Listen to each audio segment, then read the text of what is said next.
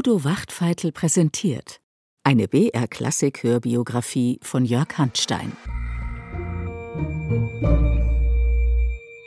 Willkommen zurück zur BR-Klassik-Hörbiografie über Gustav Mahler. Der ist frustriert. Mit einem enormen Arbeitspensum steckt er in der Theatertretmühle. Seine erste Symphonie wird als tierisches Gekreisch karikiert und ihn plagen seine Hämorrhoiden. Was Mahler noch nicht weiß, der sehnlich erwartete Durchbruch ist nah. Doch hören Sie selbst.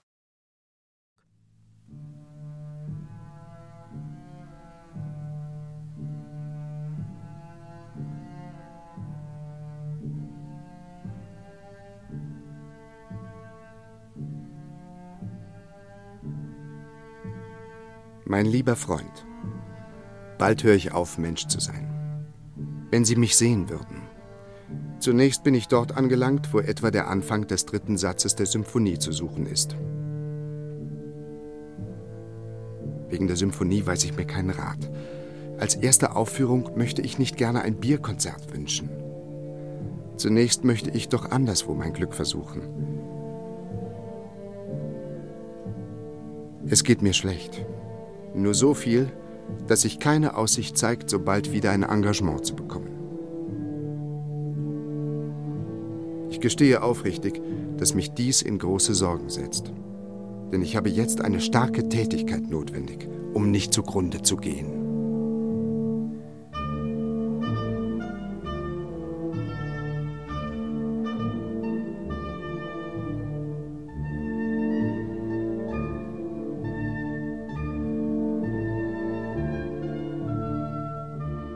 Eigentlich müsste Mahler zufrieden sein. Mit 28 Jahren zählt er zu den besten Dirigenten der Zeit. Der epochalen Bedeutung seiner ersten Symphonie ist er sicher. Und doch verbringt er den Sommer 1888 nicht in bester Stimmung. Als Komponist findet er kein Gehör. Seine Liebe zu Marion von Weber ist gescheitert. Da rückt nun tatsächlich eine starke Tätigkeit in Aussicht. Mahler wird nach Budapest berufen. Das Opernhaus ist ein Prachtbau wie die Wiener Hofoper, aber der Schein trügt. Das Haus steht am Rande des Ruins. Nur die ausländischen Starinterpreten halten den Betrieb am Laufen. In Budapest herrscht Malers alter Feind, der Schlendrian. Jeder Sänger singt in seiner Lieblingssprache, die Stars italienisch, die Nebendarsteller ungarisch, und das führt oft zu babylonischem Durcheinander. Mahler fühlt sich herausgefordert. Wie ein Zeitzeuge beobachtet, bezieht er seine Stellung mit der alten Energie.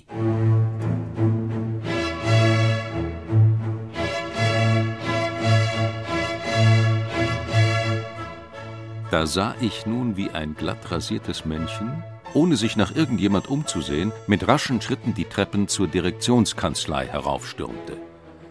Das ist der neue Direktor, bemerkte der Portier. Was? Es gibt einen neuen Direktor? Das weiß ja kein Mensch.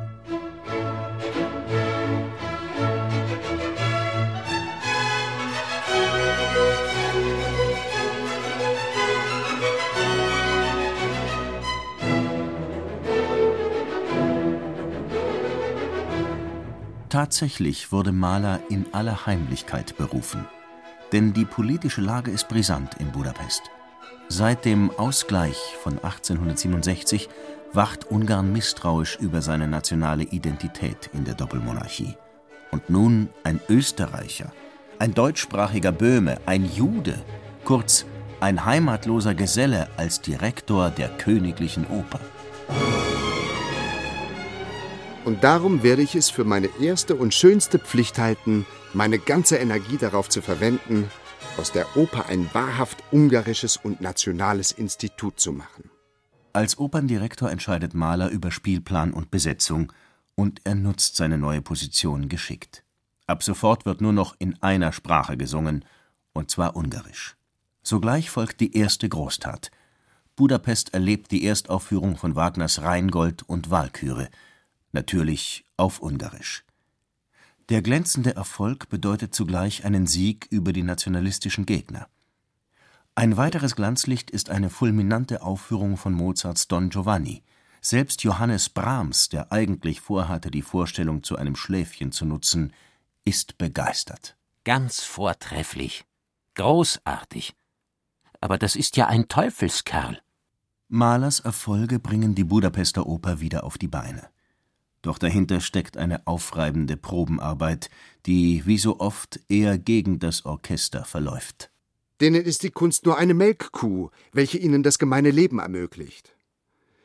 Wenn einer nicht gleich trifft, was da steht, könnte ich ihn auf der Stelle ermorden und fahre ihn an und bringe ihn so aus der Fassung, dass er mich wirklich hasst. Ein paar Choristen fordern Mahler sogar zum Duell. In Budapest fühlt er sich seines Lebens nicht mehr so sicher. Darüber hinaus plagen ihn 1889 seine Hämorrhoiden. Nur schwer erholt er sich von den Folgen einer Operation. Im Laufe des Jahres sterben Vater, Mutter und eine Schwester. Vier Geschwister bleiben zu versorgen, für Mahler künftig eine große finanzielle und emotionale Belastung. Unter diesen Umständen ist seine Stellung als Musikdirektor geradezu zermürbend. Denn Mahler ist ja keineswegs nur musikalisch tätig, er organisiert, administriert und repräsentiert, er ist verstrickt in politische Querelen. Der Weltlauf hat ihn eingeholt. Ich habe, außer in meinem widerwärtigen Berufe, fast zu sprechen verlernt. Auch zum Komponieren komme ich nicht. Ja, nicht einmal zum Klavierspielen. Denn alles, was ich hier treibe, ist Kleinkram, und damit verträgt sich nichts, was mir nahe geht. Immerhin kann Mahler endlich seine erste Symphonie aufführen. Er kündigt sie an als symphonische Dichtung in zwei Abteilungen. Keine normale Symphonie ist zu erwarten, sondern eine poetisch erzählte Welt, die Geschichte eines Helden. Doch er nennt weder Held noch Inhalt. Und so stößt diese romanhafte Dichtung am 20. November 1889 auf Verständnislosigkeit. Maler nahestehende Hörer wie Friedrich Löhr sind tief bewegt, aber ein erheblicher Teil des Publikums wurde aus gedankenloser Gewöhnung unliebsam aufgescheucht. Einer eleganten Dame neben mir fielen bei der Attacke in den letzten Satz sämtliche Gegenstände, die sie in den Händen hielt, zu Boden. So war ihr der Schreck in die Glieder gefahren.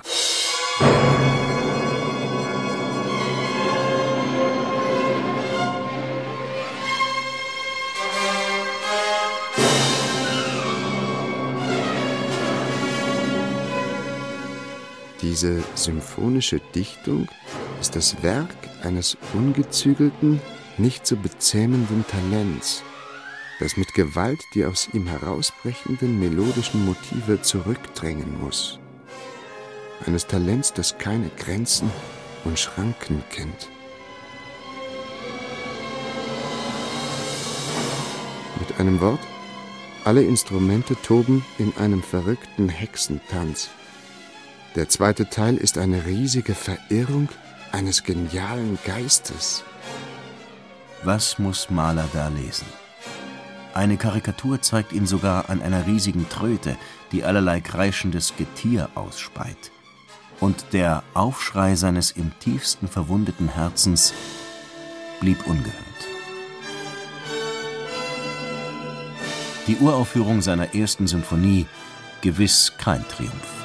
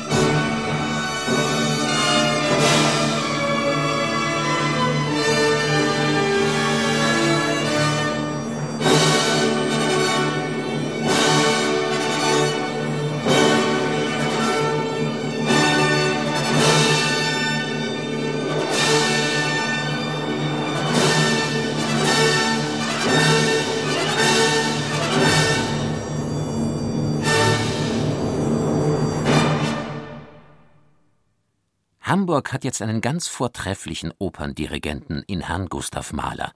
Ein ernster, energischer Jude aus Budapest.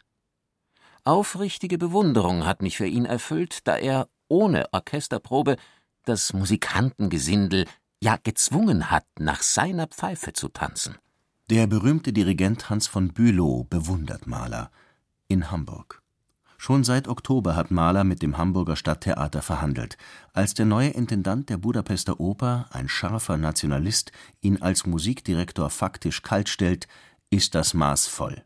Im März 1891 tritt Mahler zurück. In Hamburg ist er beschränkt auf die Tätigkeit eines Kapellmeisters. Doch endlich kann er sich wieder seinem Lieblingsrepertoire widmen, auf Deutsch. Er stürzt sich in die Arbeit und erregt sofort Aufsehen. Herr Mahler ist ein Dirigent, der den Geist des Kunstwerks absolut beherrscht. Er besitzt aber auch die Gabe, diesen Geist auf alle Mitwirkenden zu übertragen. Mit einer Energie hält Herr Mahler die Zügel in der Hand, die den Einzelnen mit magischer Gewalt in seinen Gedankenkreis zieht. Vor allem als Wagner-Dirigent mehrt er seinen Ruhm, nun auch international. Zum herausragenden Ereignis wird ein längeres Gastspiel in London. Mahler bringt den kompletten Ring nach England. In Briefen prunkt er mit seinen Englischkenntnissen. Siegfried, great success. I am myself satisfied of the performance. Orchestra, beautiful. Singers, excellently. Audience, delighted and much thankful. War halt wieder der Beste. Gewiss macht Mahlers nuanciertes, genial auf die Szene abgestimmtes Dirigat seine Wagner-Aufführungen einzigartig. Doch er kann sich dabei auf das gute Hamburger Ensemble stützen. Im Herbst 1895 bekommt es Zuwachs: Anna von Mildenburg. Mit 23 Jahren singt sie die Brünnhilde, aber vor Mahler wird sie so nervös, dass sie erst einmal in Tränen ausbricht. Und heulen müssen sie bis sie einmal der allgemeinen Theaterschlamperei verfallen sind. Aber da heult dann keine mehr. Doch schnell erkennt Mahler in dieser verschreckten Sopranistin ein enormes Talent, ein ihm wahlverwandtes Genie der dramatischen Gestaltung. Unter seiner Förderung entwickelt sich die Mildenburg zu der Wagner-Sängerin ihrer Zeit, eine geborene Brünnhilde, Isolde Kundry. Zeitgenossen sehen in ihr eine große Tragödin, so auch Mahlers erster Biograf Richard Specht. Betritt sie die Bühne, so ist der erste Eindruck Überlebensgröße. So schreiten keine irdischen Weiber und singen nicht so. Sie bewegt sich kaum, aber wenn sie den Arm hebt, das dunkle Haupt senkt oder in erlauchter Hoheit hinschreitet, wirkt es wie etwas Entscheidendes, Endgültiges.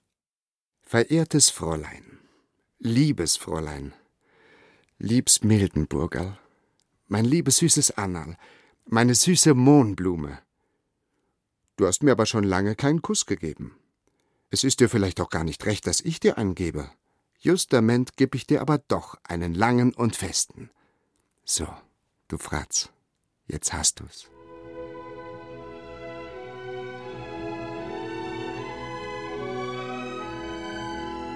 Eigentlich sind sie ein seltsames Paar. Die junge, hochgewachsene und statuarisch wirkende Sängerin und der kleine, quirlige Maler. Doch es ist eine innige Beziehung, eine Leidenschaft mit allen Höhen und Tiefen. Anna, ich habe noch nie zu einem Menschen eine so reine und heilige Liebe gehegt. Du liebst mich nicht. Ich bin in einer Hölle, aus der es keine Erlösung gibt. Du kannst nichts für mich tun. Was du auch tust, es ist ein glühendes Messer in meinem Herz. Auch wenn das Verhältnis kaum zwei Jahre währt, Anna von Mildenburg ist Malers erste erfüllte Liebe.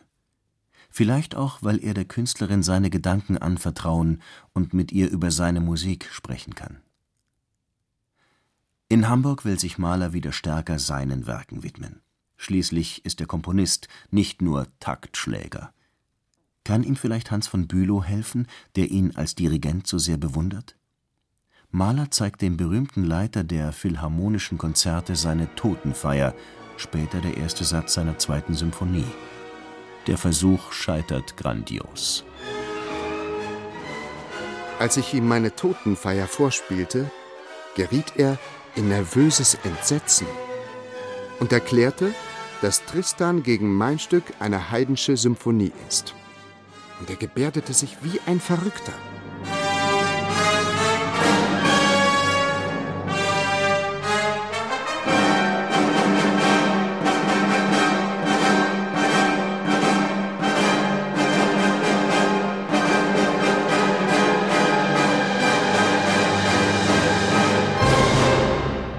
Hans von Bülow hält sich die Ohren zu.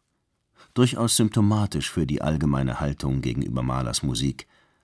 Auch die Aufführung der ersten Symphonie entfacht bei ihm wenig Begeisterung, nur Richard Strauss zeigt sich interessiert. Mahler hat ihn zu dem Konzert eingeladen. Ich bin nämlich der einzige lebende Dirigent, der sich für meine Kompositionen interessiert und benütze daher schleunigst die erste Gelegenheit, die sich mir darbietet. In Richard Strauss findet Mahler den zweiten Dirigenten, der sich tatsächlich für seine Musik einsetzt, und er erhält Gelegenheit, sie in Weimar und Berlin vorzustellen, allerdings mit wiederum zwiespältigen Ergebnissen. Die Meinungen platzten auf offenen Straßen in ergötzlicher Weise aufeinander. Natürlich war er wieder der Beste, nach meiner Ansicht, die jedoch wohl kaum von einem Häuflein geteilt werden dürfte. Mahler nimmt es mit Humor. Doch das ist nur die Kehrseite seiner schwarzen Stimmungen, die ihn auch in Hamburg plagen. Schwermut, Frustration und die Einsamkeit des Unverstandenen. Es kommen Momente der Entmutigung über mich, in denen ich alle Musik aufgeben möchte und ein unbeachtetes Dasein in einem stillen Winkel der Erde als das höchste Glück ansehen möchte. Besonders die entsetzliche Tretmühle des Theaters presst mir die Seele zusammen.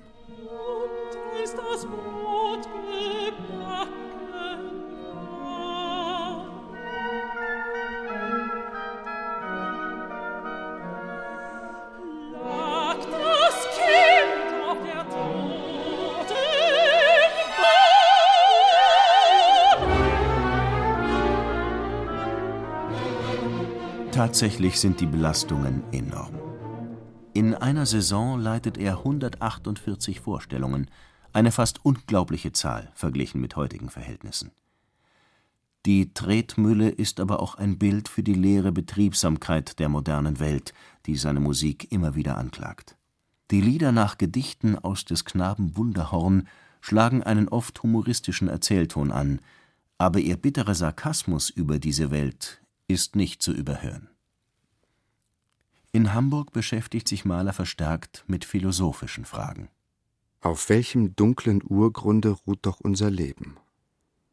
Von wo kommen wir? Wohin gehen wir? Habe ich wirklich, wie Schopenhauer meint, dies Leben gewollt? Noch bevor ich gezeugt war? Was ist der Zweck der Mühe und des Leides? Wird der Sinn des Lebens endlich durch den Tod enthüllt werden?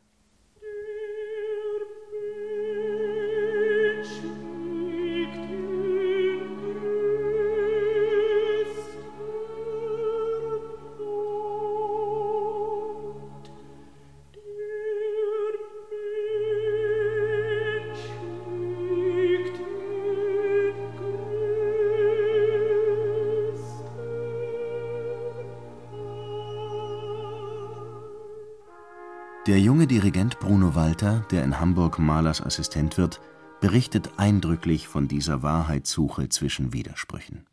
In Hamburg beeinflussen Mahler vor allem Schopenhauer und Nietzsche, doch bei ihnen findet er keine Antwort für sich auf die Frage nach Gott und dem Jenseits, und die beschäftigt Mahler ganz besonders. Bruno Walter bringt diesen Konflikt auf den Punkt. Das feste Ruhen im Glauben war ihm nie verliehen. Zu furchtbar ging ihm das Leid der Kreatur zu Herzen, das Böse, das die Menschen sich gegenseitig zufügen. All das erschütterte immer wieder die Sicherheit seines Glaubens. Und immer bewusster wurde das Problem seines Lebens, wie das Weltleid und das Weltböse mit der göttlichen Güte und Allmacht zu vereinigen seien. Ich will von Gott und will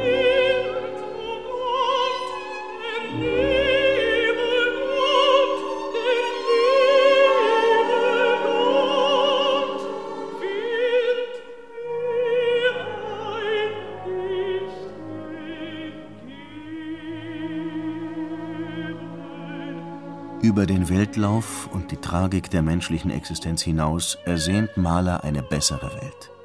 Gott und das ewige Leben sind für ihn feste Größen, aber die traditionelle Religion gibt ihm keine Antwort auf seine drängenden Fragen. Mahler sucht seinen eigenen Weg zu den letzten Dingen. Von dieser Suche erzählt die zweite Symphonie. Probleme bereitet das Finale, in dem sich alle Widersprüche lösen sollen. Ausgerechnet der Tod Hans von Bülows im Februar 1894 hilft ihm weiter. Das geistliche Lied Auferstehen, ja, Auferstehen von Johann Gottlieb Klopstock wird zu dessen Totenfeier gesungen. Mahler ist ergriffen. Auf ein Chorfinale über dieses Lied soll die Symphonie zulaufen. Der riesige Schlusssatz entsteht schnell. Mahler gewinnt sein Sendungsbewusstsein zurück. Dass der Fundus Instructus der Menschheit dadurch vergrößert wird, steht für mich außer Frage. Es klingt alles wie aus einer anderen Welt herüber. Man wird mit Keulen zu Boden geschlagen und dann mit Engelsfittichen zu höchsten Höhen gehoben.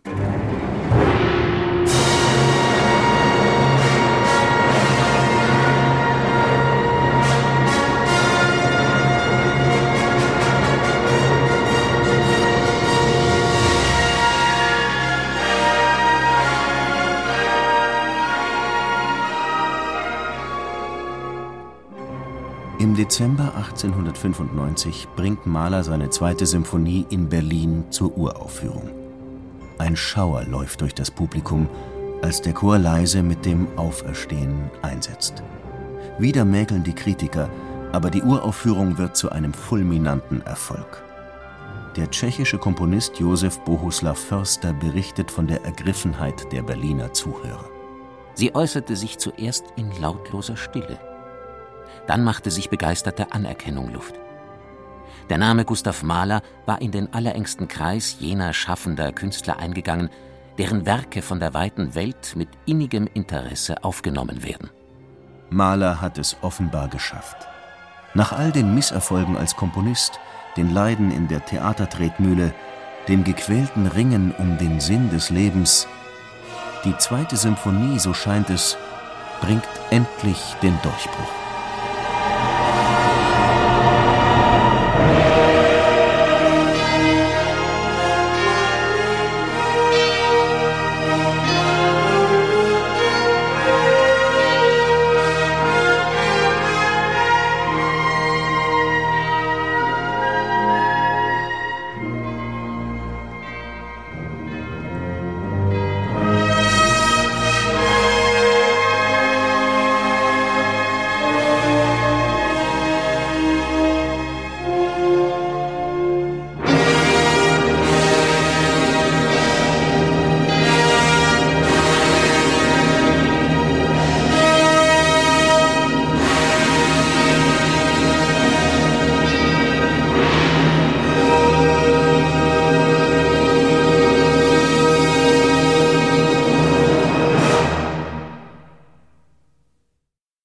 Seit dem Erfolg der zweiten Symphonie komponiert Mahler mit unbändiger Energie. Inspiration findet er in den Bergen. Die dritte Symphonie entsteht in der Sommerfrische am Attersee. Es ist das Unbekümmertste, was ich je geschrieben habe. So unbekümmert, wie nur Blumen sein können. Das schwankt und wogt alles in der Höhe aufs leichteste und beweglichste, wie die Blumen im Winde auf biegsamen Stielen sich wiegen. Mit dem als Blumenstück bekannt gewordenen zweiten Satz landet Mahler endlich einen Hit. Wie es dazu kommt, erzählt die nächste Folge. Bis dann.